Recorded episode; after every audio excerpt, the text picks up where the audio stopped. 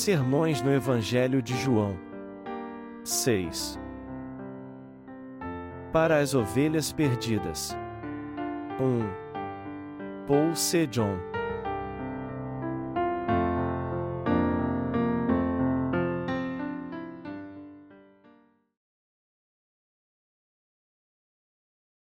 Será que também temos que nos lavar no tanque de Siloé? João 9, 1, 12. E, passando Jesus, viu um homem cego de nascença. E os seus discípulos lhe perguntaram, dizendo: Rabi, quem pecou, este ou seus pais, para que nascesse cego? Jesus respondeu: E nem ele pecou, nem seus pais, mas foi assim para que se manifestem nele as obras de Deus. Convém que eu faça as obras daquele que me enviou, Enquanto é dia, a noite vem, quando ninguém pode trabalhar. Enquanto estou no mundo, sou a luz do mundo. Tendo dito isso, cuspiu na terra, e, com a saliva, fez lodo, e untou com o lodo os olhos do cego. E disse-lhe: E vai, lava-te no tanque de Siloé, que significa o enviado. Foi, pois, e lavou-se, e voltou vendo. Então, os vizinhos e aqueles que dantes tinham visto que era cego diziam: Não é este aquele que estava assentado e mendigava? Uns diziam: É este. E outros: Parece-se com ele. Ele dizia: E sou eu. Diziam-lhe: Pois, como se te abriram os olhos? Ele respondeu e disse-lhes: O homem chamado Jesus fez lodo, e untou-me os olhos, e disse-me: E vai ao tanque de Siloé. Lava-te. Então, fui, e lavei-me, e vi. Disseram-lhe, pois, e onde está ele?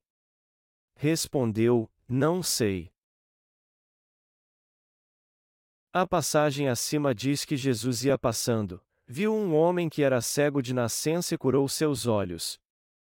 Uma pessoa cega se sente muito limitada e incapaz por não poder enxergar nada. O homem mencionado nesse texto bíblico era cego de nascença, e então, pela ótica humana, você não acha que sua vida era muito amaldiçoada? Devia ser algo muito ruim para ele ser cego desde que nasceu.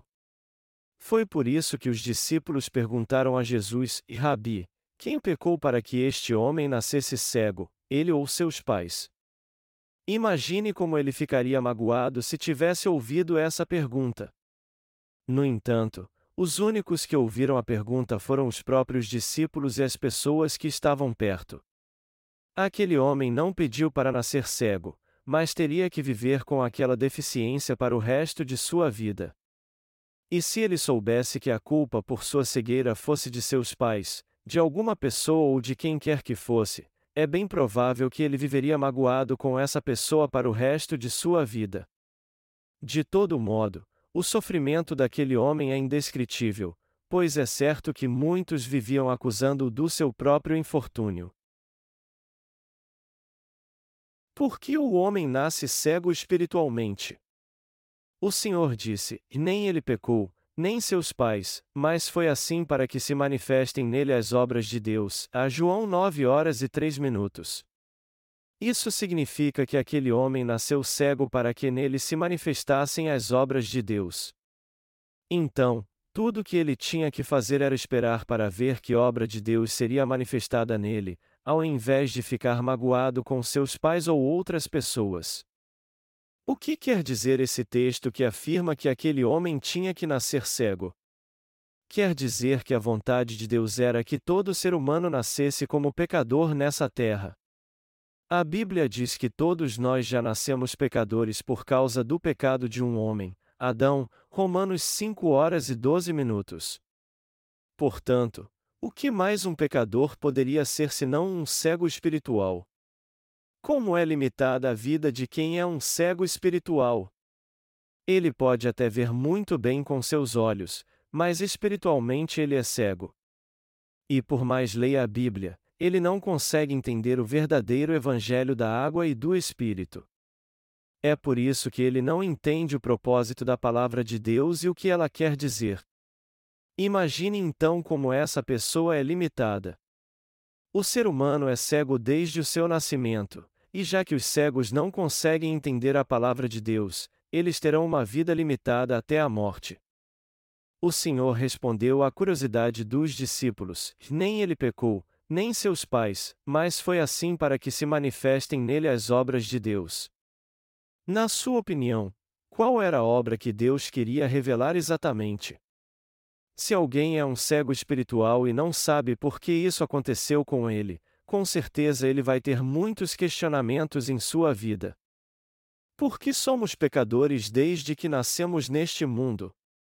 Por que todos nós não tivemos outra escolha senão nascer como pecadores? Se interpretarmos a palavra de Deus de modo bem claro, veremos que nascemos pecadores para revelar a glória de Deus. Então, temos que descobrir que tipo de plano é esse que Deus criou para nós. Está claro que a vontade de Deus era que todo ser humano nascesse espiritualmente cego. A vontade de Deus também era que nos tornássemos seus filhos sem pecado crendo na remissão de pecados, ou seja, o Senhor veio a essa terra e expiou nossos pecados pela água e pelo seu sangue. O que aconteceria se Deus permitisse que nascêssemos justos?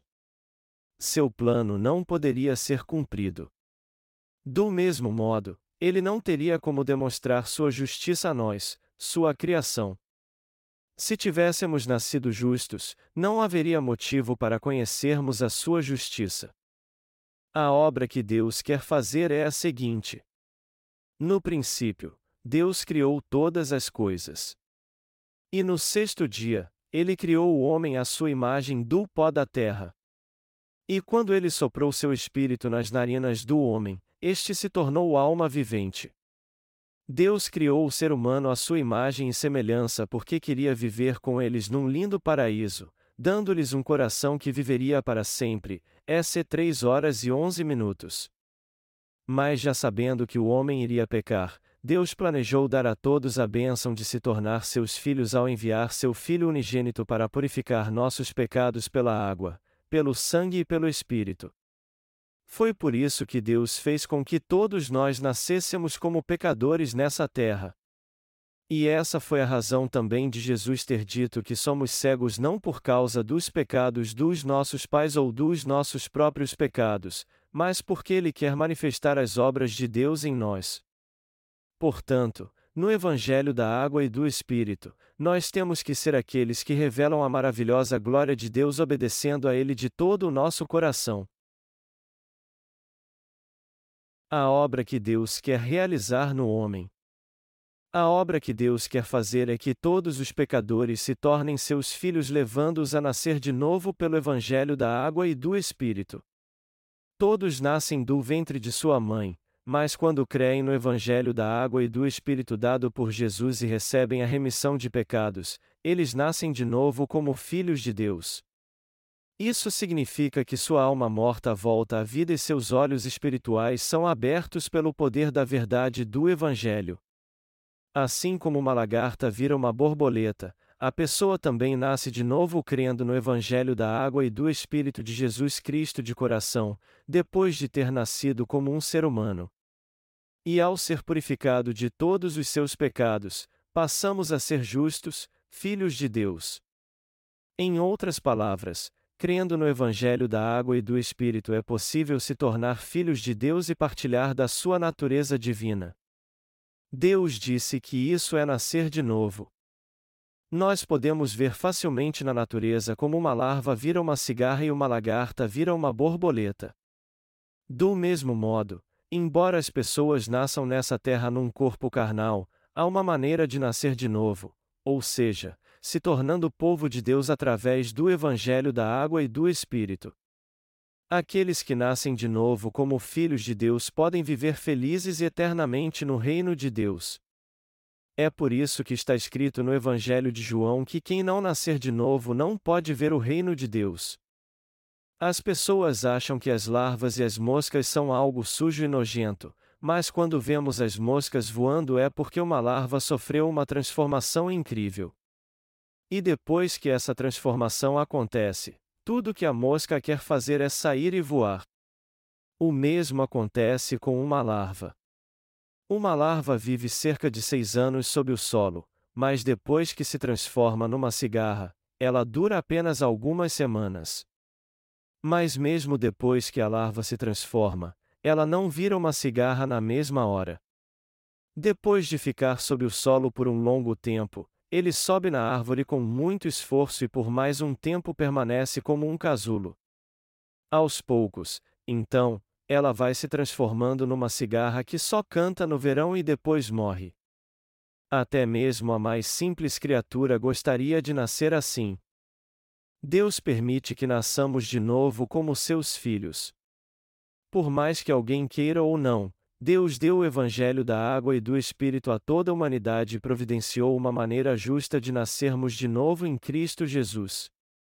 E Deus mesmo disse que o único modo de o pecador se tornar justo é através do Evangelho da água e do Espírito. Na verdade, o fato de um pecador se tornar justo, de nos tornarmos filhos de Deus e irmos para o céu, depende exclusivamente da soberania de Deus. E o fato de uma larva virar uma lagarta depende unicamente da vontade do Criador. Do mesmo modo, o fato de nascermos nessa terra também depende só de Deus. Mesmo que houvesse alguém tão justo a ponto de não cometer nenhum pecado, ainda assim ele não poderia receber a remissão de pecados. Do mesmo modo, por mais que alguém cumpra a lei com perfeição, ainda assim ele não pode se tornar justo. Está escrito no livro do Eclesiastes, capítulo 7, versículo 20: Na verdade, não há homem justo sobre a terra, que faça bem e nunca peque. Não há ninguém que não cometa pecado. É por isso que temos que nascer de novo como justos aceitando a vontade de Deus. E isso acontece justamente por meio do Evangelho da água e do Espírito que Deus nos deu. Deus nos torna justos. Você tem que entender claramente que não nos tornamos justos por não pecar, mas, ao contrário, Deus é quem nos torna justos através do Evangelho da água e do Espírito. Deixe-me ratificar isso de novo: nós só podemos nos tornar justos pelo Evangelho da água e do Espírito. Que tipo de obra Deus fez por nós? Antes de buscarmos ser justos por conta própria, temos que entender que tipo de obra Deus fez por nós, pecadores, para que nascêssemos de novo. Para entendermos isso, temos que ouvir atentamente a palavra do Evangelho da Água e do Espírito que Deus nos deu e prestar bastante atenção a ela. Já que Deus nos deu o Evangelho da Água e do Espírito, nós podemos ser salvos crendo nessa verdade. Entretanto, a maioria dos cristãos continua levando uma fervorosa vida de fé, mas sem conhecer a palavra de Deus. Eles acham que se dedicarem todos os seus esforços à obra de Deus, ao trabalho voluntário e à obra missionária, e orarem e jejuarem, eles serão salvos. Há também muita gente que acha que a salvação pode ser explicada com a seguinte equação: fé em Jesus Cristo mais seus próprios méritos igual salvação. Todavia, essa é uma resposta errada para uma equação errada. No que diz respeito a um pecador nascer de novo, nem 0,1% das suas obras conta para isso. A obra da redenção que leva um pecador a nascer de novo pertence unicamente a Deus. Nós nos tornamos justos e filhos de Deus somente pela sua graça e nada mais. E mesmo que 0,1% dos nossos méritos pudessem ser contados para nossa salvação, isso não valeria nada. Nosso Senhor nasceu nessa terra para fazer com que os pecadores nascessem de novo. E depois de viver 33 anos aqui, ele completou sua missão através do Evangelho da Água e do Espírito. Mas as pessoas não podem nascer de novo porque não conhecem a obra realizada por Jesus nem creem nela. Por estarem num estado de cegueira espiritual, elas não conseguem entender o verdadeiro significado da palavra de Deus, por mais que leiam a Bíblia. Deus já nos deu a salvação e ela é descrita nitidamente na Bíblia.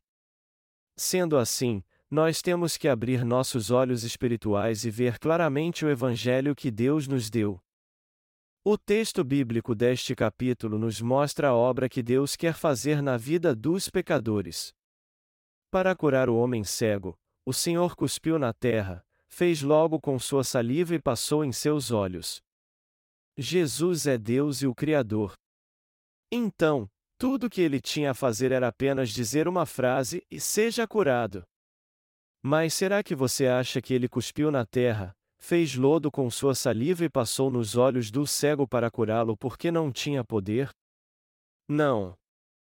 O próprio texto revela o que Jesus quis nos mostrar. O Senhor fez lodo sua com saliva e passou nos olhos do cego não somente para curar a ele e aqueles que estavam ali, mas para que as gerações futuras também conhecessem o segredo da purificação de pecados mostrada nesse texto e, deste modo, recebessem a remissão de pecados.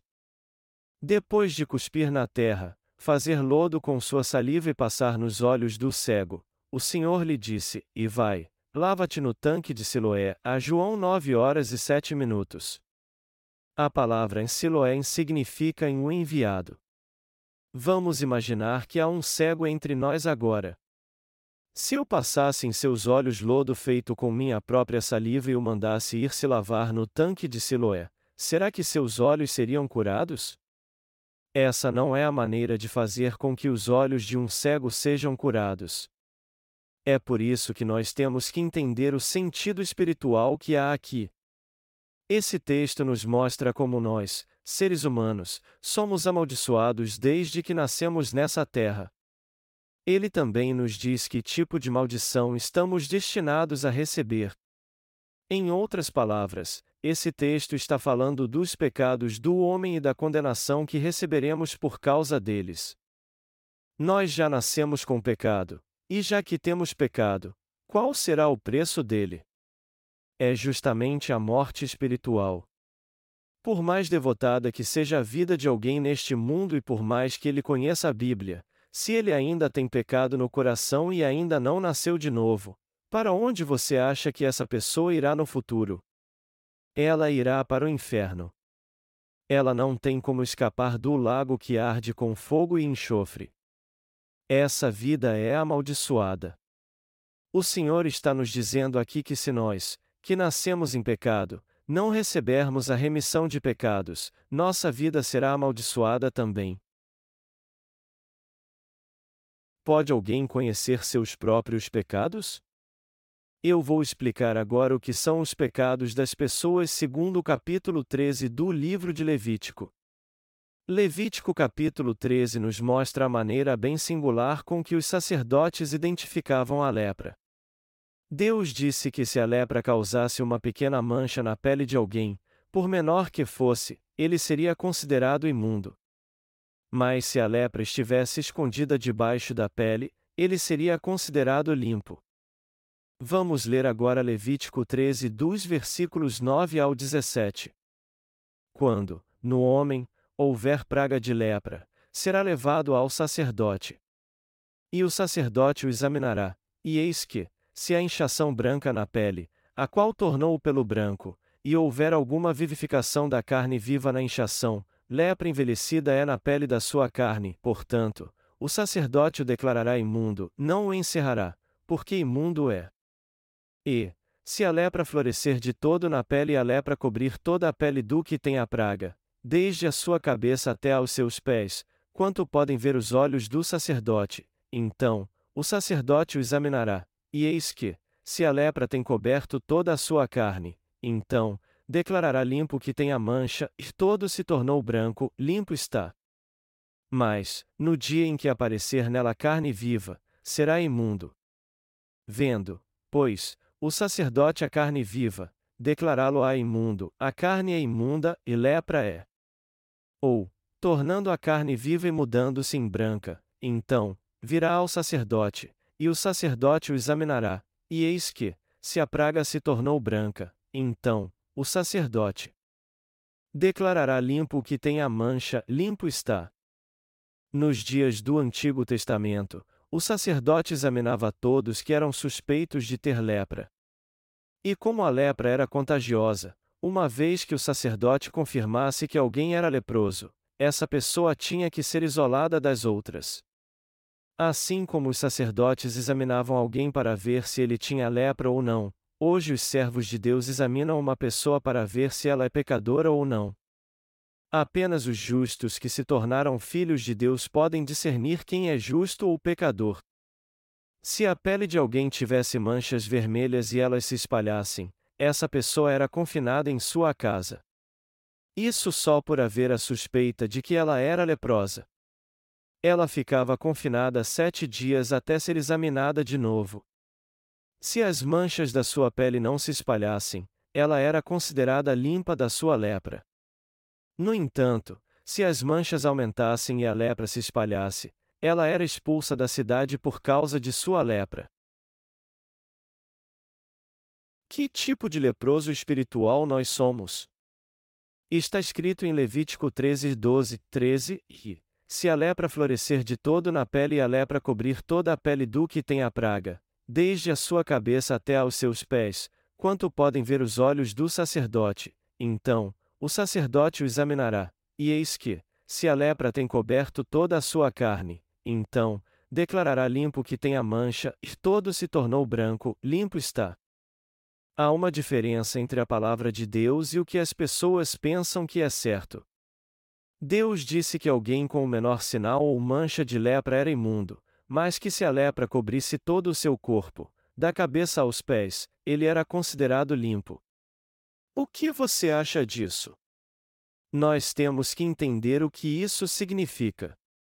No texto, Deus disse aos sacerdotes para isolar todo aquele que tivesse o mínimo sinal de lepra em sua pele, pois este era considerado imundo. Mas aqueles cuja lepra havia coberto seu corpo dos pés à cabeça, mas depois se tornado limpos, não eram isolados.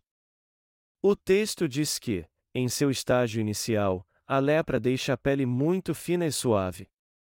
O primeiro sintoma da lepra é que ela deixa a pele mais macia do que o melhor creme hidratante poderia deixar. A pele fica branquinha, mas depois manchas começam a aparecer. Então, Feridas aparecem no rosto e nas orelhas. Pus começa a sair das feridas e o corpo começa a apodrecer. Aí então, todos os membros do corpo começam a cair um a um. Sem sentir dor alguma, o leproso perde as sobrancelhas, o nariz, as unhas, os dedos das mãos e dos pés. Apesar disso tudo, o sacerdote do tabernáculo considera limpo o leproso que está contaminado com o bacilo da lepra dos pés à cabeça. Isso é algo que o pensamento humano não pode entender. Não podemos deixar de pensar como alguém com um pequeno sinal de lepra é isolado, mas aquele que apresenta em todo o seu corpo é considerado limpo. Mas é justamente aqui que está o segredo bíblico da remissão de pecados e a verdade de Deus. Todo ser humano é pecador diante de Deus. Quando a lepra se espalha pelo corpo de alguém, mesmo que um médico não confirme o diagnóstico de lepra, todos podem ver que ele é leproso.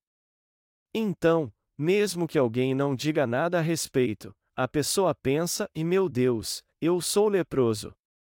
Eu preciso me tratar. Contudo, se o sinal de lepra for pequeno, a pessoa não vai ficar preocupada e pode pensar assim: e isso não é lepra. Eu estou bem. É apenas uma mancha. Deve ser uma simples doença de pele. Isso nos leva a pensar na maneira em que vemos nossos pecados.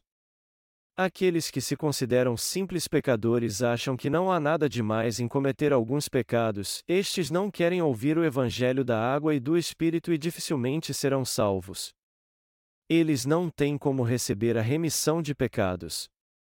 E é por isso que Deus diz que pessoas assim são imundas. Que tipo de pessoas pode receber a remissão de pecados então? Só aqueles que reconhecem que são grandes pecadores e que estão cobertos de pecados da cabeça aos pés. Aqueles que são salvos através do Evangelho da Água e do Espírito são os que dizem: eu sou um grande pecador. Eu não tenho como escapar do inferno. Não há nenhuma justiça em mim, nenhuma bondade ou algo de que eu possa me orgulhar. Por favor, Deus, salve-me dos meus pecados. A Bíblia é o livro da salvação do homem. Ela é o livro que fala de Jesus Cristo, é a palavra da remissão de pecados, é o livro do plano de Deus para nossa salvação. A Bíblia fala da nossa remissão de pecados, nos revela o propósito de Deus ao criar o homem e a verdade sobre o céu. Mas para aceitarmos a palavra de uma maneira correta, temos que saber que tipo de pessoas somos diante de Deus. Há muitas pessoas nessa terra que creem em Jesus. Se por acaso alguém subir num monte bem alto em sua cidade, verá que muitas igrejas ali por causa da cruz como luz neon que brilha na frente de cada uma delas. No entanto, há muitos que creem em Jesus que pensam que são simples pecadores.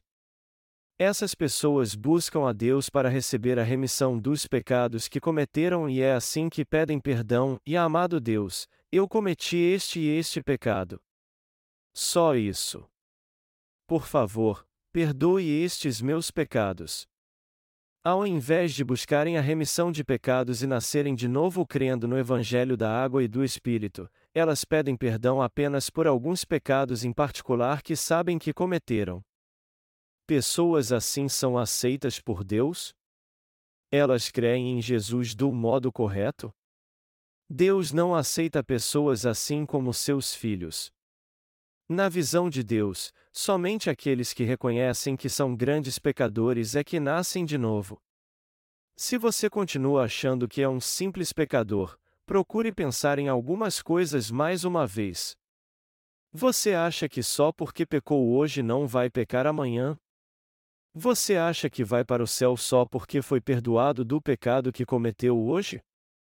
Já que você vai pecar todos os dias enquanto viver nessa terra, você vai continuar dizendo: Já amado Deus, por favor, perdoe este meu pecado. Deus já expiou todos os nossos pecados de uma vez com o Evangelho da água e do Espírito. Então, se você ficar tentando receber a remissão de pecados todos os dias, isso não significa que Jesus teria que repetir todos os dias também a obra pela qual ele foi batizado por João Batista e morto na cruz por nós? Eu quero que você pense sobre isso mais uma vez. Nosso Senhor não espiou nossos pecados apenas com palavras. Ele os espiou de uma vez por todas com o Evangelho da água e do Espírito. Se você crê nisso, você não precisa ficar implorando pela remissão de pecados todos os dias, pois você já recebeu a remissão de todos os seus pecados. Eu não posso dizer que você não cometerá mais pecado a partir de então, mas já que Deus perdoou todos eles, você não precisará mais ficar pedindo que Ele perdoe um ou dois pecados que você cometeu. Já que Deus já apagou todos os nossos pecados de uma vez por todas, por que você fica tentando apagar os pecados que você ainda comete com sua própria justiça? Nossos pecados já foram apagados de uma maneira 100% perfeita pelo Evangelho da Água e do Espírito. Aqueles que não reconhecem que são grandes pecadores continuam orando e clamando assim: E amado Deus, eu cometi esse pecado hoje. Por favor, apague-o para mim.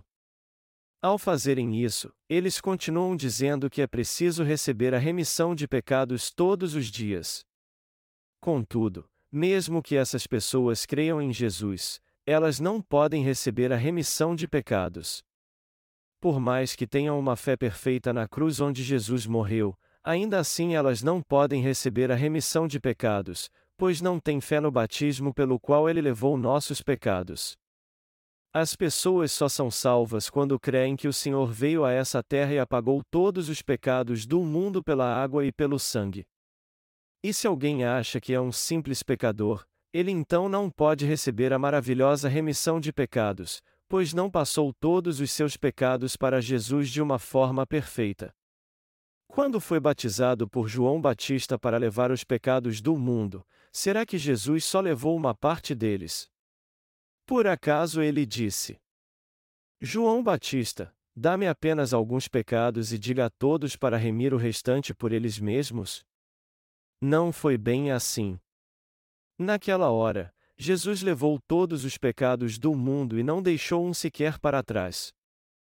Deus salvou os grandes pecadores que eram amaldiçoados e cuja certeza de ir para o inferno era de 100%, não aqueles que acham que podem ser salvos dando uma mãozinha a Ele. Em nome de Jesus, eu espero que todos os pecadores deste mundo que lerem este livro reconheçam que são 100% pecadores e sejam perdoados de todos os seus pecados crendo na água do batismo que Jesus recebeu de João Batista e no seu sangue. Nosso Deus já pagou 100% dos pecados que cobriam os pecadores da cabeça à planta dos pés. Isso porque Ele quer que entremos no céu. Nós temos que procurar entender o coração de Deus através das Escrituras. E temos que entender o coração uns dos outros também. Se não conhecermos o coração uns dos outros, tudo isso não terá valido nada.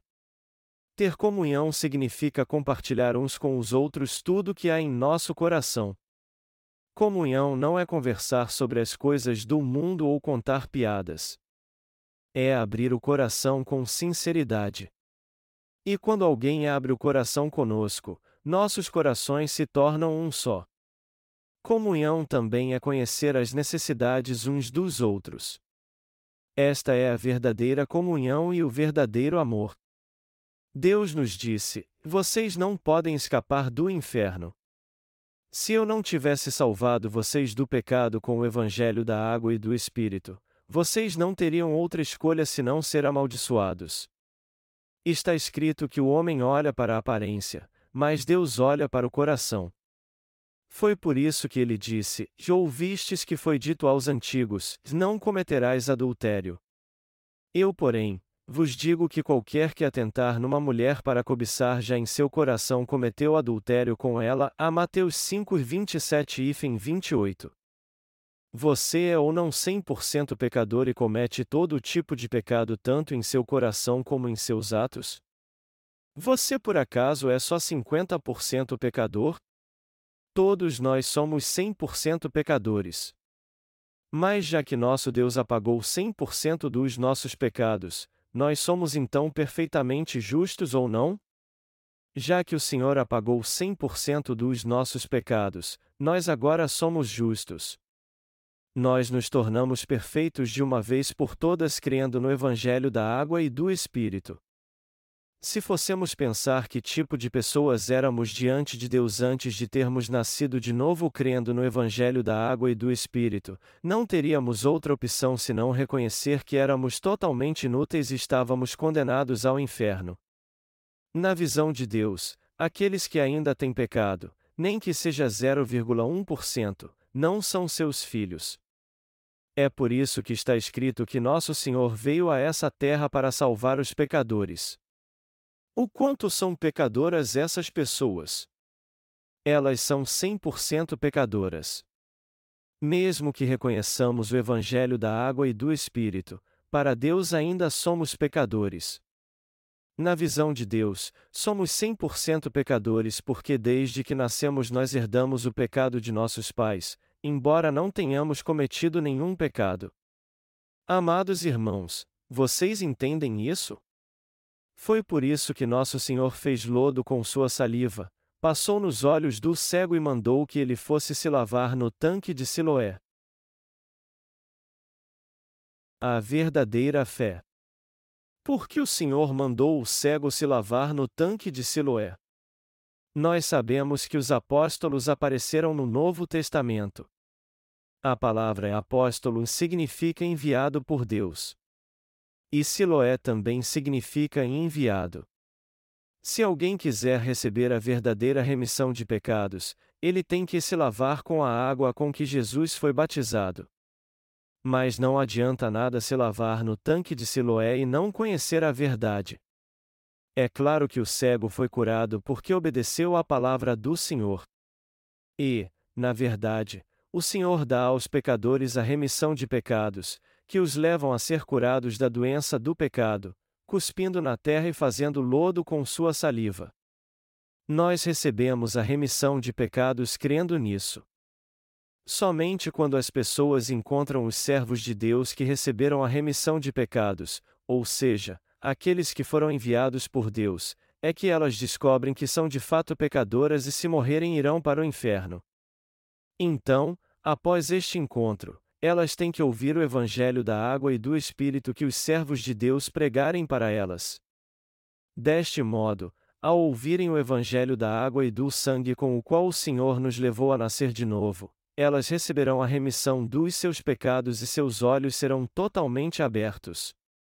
Assim como os olhos do cego abriram perfeitamente depois que Jesus fez saliva com a terra, passou nos seus olhos e o mandou se lavar no tanque de Siloé. Nossos olhos espirituais também precisam ser abertos crendo no Evangelho da água e do Espírito, no qual Jesus foi batizado e morreu na cruz em nosso lugar. É isso que o Senhor está nos dizendo. Vocês estão entendendo? Por mais maligno e terrível que um pecador possa ser, se ele ouvir e crer no Evangelho da água e do Espírito pregado por aqueles que nasceram de novo por crerem neste Evangelho, ele receberá a remissão de pecados. Assim como um cego não consegue ler a Bíblia, por mais ele tente, o pecador também não consegue interpretar a palavra de Deus sozinho nem entender a verdade nela encontrada. É por essa razão que ele tem que ouvir a palavra de Deus pregada por aqueles que já nasceram de novo crendo no Evangelho da água e do Espírito e crer nela. O segundo livro dos Reis de Israel, no capítulo 5, fala do comandante Naamã. Ele era comandante do exército da Síria, muito honrado e respeitado pelo seu senhor, pois uma vez havia dado uma vitória ao rei da Síria. Ele era um homem de muito valor, só que também era leproso. Embora pudesse ter tudo o que quisesse nessa terra, ele era miserável por causa da sua doença. Então, para ser curado de sua enfermidade, ele foi até Eliseu, servo de Deus. Mas Naamã achava que só poderia ser curado por Eliseu em pessoa, se ele colocasse as mãos em sua cabeça e orasse em línguas dizendo, Labeá Silabeá Calabeá. Foi para isso que ele fez aquela viagem tão longa até Israel. Mas ao invés de ir ao encontro do comandante Naamã, Eliseu mandou seu servo Geazi lhe dizer para se lavar sete vezes no rio Jordão. A princípio, Naamã ficou irado ao ouvir isso. Pela ótica humana, ele tinha toda a razão de ficar irado, pois Eliseu só mandou seu servo lhe dizer o que fazer ao invés de ir ao encontro dele, o comandante do exército de uma das nações mais poderosas na época. Ele então decidiu voltar para seu país. Antes disso, um de seus servos o convenceu a não fazer isso. Os servos do comandante Naamã o convenceram dizendo, então, chegaram-se a ele os seus servos, e lhe falaram, e disseram, meu pai, se o profeta te disser alguma grande coisa, porventura, não a farias? Quanto mais, dizendo-te ele: E lava-te ficarás purificado. O que o servo estava dizendo a Naamã é que ele deveria pelo menos tentar, pois se não desse certo, ele ainda teria tempo de voltar à Síria, trazer seu exército e aniquilar aquele país, já que as palavras do profeta não passavam de mentiras. Ao ouvir essas palavras, o comandante Naamã percebeu que era verdade o que eles estavam dizendo. Ele disse então: Bem, eu vou tentar, foi ao rio Jordão, tirou suas roupas e nele se lavou sete vezes. Depois disso, sua lepra foi curada, sua carne foi restaurada e ficou como a pele de um menino. Do mesmo modo, nossos pecados só podem ser limpos pela água e pelo sangue, não com o falar em línguas ou algum milagre. E a Bíblia fala das águas do Rio Jordão, na qual podemos receber a remissão de pecados. Este Evangelho do Rio Jordão é o segredo do batismo de Jesus, do novo nascimento e da remissão de pecados. E a única coisa que pode salvar os pecadores do seu pecado é justamente o Evangelho da água e do Espírito. Nós temos que crer no Evangelho da água e do Espírito para nascermos de novo. Você conhece o batismo da água que Jesus recebeu no Rio Jordão e crê nele? Jesus disse que salvou todos os pecadores pela água, pelo sangue e pelo Espírito. Ele nos salvou de um modo perfeito pela água e pelo Espírito. E ele também nos diz que somente quem nasceu de novo crendo nessa verdade é que pode entrar no reino de Deus. Assim como o comandante Naamã, aqueles que ainda não nasceram de novo pensam em voltar atrás ao invés de obedecer à palavra de Deus, achando que ela não tem nada a ver com o que eles creem. Eles até querem receber a remissão de pecados, mas acabam voltando atrás achando que isso não condiz com o que eles creem, e dizem: E é isso que eu penso sobre a remissão de pecados. Quando isso acontecer, meu coração tem que arder e isso tem que acontecer em grande estilo, com imposição de mãos, som de instrumentos, choro e oração fervorosa. Porém, Deus não salvou o homem despertando suas emoções. Se alguém quiser ser salvo tendo suas emoções despertadas, isso então será uma falsa salvação. Se você quer receber a remissão de pecados, você tem que rejeitar seus pensamentos. Agora, se você for tolo bastante para querer receber a remissão de pecados sem rejeitar seus pensamentos, em pouco tempo você acabará fracassando. Se você não rejeitar seus pensamentos e não crer no Evangelho da água e do Espírito, com o qual Jesus apagou todos os seus pecados, você com certeza irá para o inferno. Se o homem cego dissesse que não queria que Jesus passasse em seus olhos o lodo que ele fez com sua saliva e não o deixasse fazer isso, seus olhos jamais seriam curados. Se ele tivesse pensado assim, sem isso eu já era tratado muito mal por ter nascido cego, e agora tu queres passar em meus olhos lodo feito com saliva. Você acha que por ser cego eu não tenho minha autoestima? Então, com seu orgulho ferido, ele também diria: que eu sei que não posso abrir meus olhos, mas deixe isso como está. Eu não quero que tu faças comigo algo tão nojento assim. Eu não vou fazer isso. Então, se ele continuasse teimando e se recusasse a obedecer ao Senhor, para o resto de sua vida seus olhos jamais seriam abertos. Mas o homem cego fez tudo o que Jesus mandou. Você também tem que deixar de lado seu orgulho para receber a remissão de pecados. Foi uma menina e Geazi que falaram do Evangelho para Naamã. Aparentemente, os servos de Deus podem até parecer muito simples na sua maneira de ser, mas Deus trabalha de uma forma diferente da perspectiva humana. O Senhor também não ficou exaltando Sua Majestade quando veio a essa terra. Na verdade, ele se humilhou, mais do que qualquer outro ser humano, e, ao fazer isso, ele foi de encontro aos pobres, doentes e necessitados e se tornou amigo deles. E ele também salvou todos eles dos seus pecados. Mas o Senhor quer remir os pecados das pessoas hoje também. Assim como ele esteve com os menos favorecidos quando veio a essa terra há dois mil anos, ele ainda quer estar junto aos que têm um coração quebrantado, pois sabe o quanto eles são pecadores. Eu quero que você entenda isso. O que eu estou dizendo é que para receber a remissão de pecados, você tem que rejeitar seus pensamentos. As pessoas, independentemente de quem sejam, têm suas próprias regras e opiniões. Será que você não pensa assim, e eu acho que é assim que recebemos a remissão de pecados? Se for, você tem que rejeitar isso. Se você quiser nascer de novo, você tem que rejeitar todos os seus conceitos, regras e pensamentos. Você tem que rejeitar tudo isso para receber o Evangelho da água e do Espírito que Deus te deu. O Senhor disse ao cego: Vá se lavar no tanque de Siloé.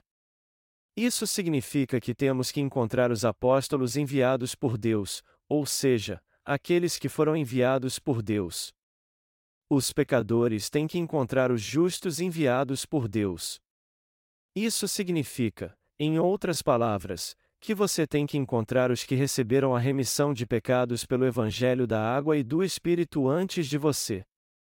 Quando você encontrar um justo que recebeu a remissão de pecados pelo Evangelho da água e do Espírito, você poderá receber a remissão de pecados definitiva. Siloé diz respeito aos servos de Deus que estão pregando o Evangelho da justiça de Deus. E o cego diz respeito aos pecadores que receberam a remissão de pecados. todo pecador definitivamente tem que encontrar os que estão pregando o Evangelho da água e do Espírito. O texto bíblico no capítulo 9 de João está falando sobre isso.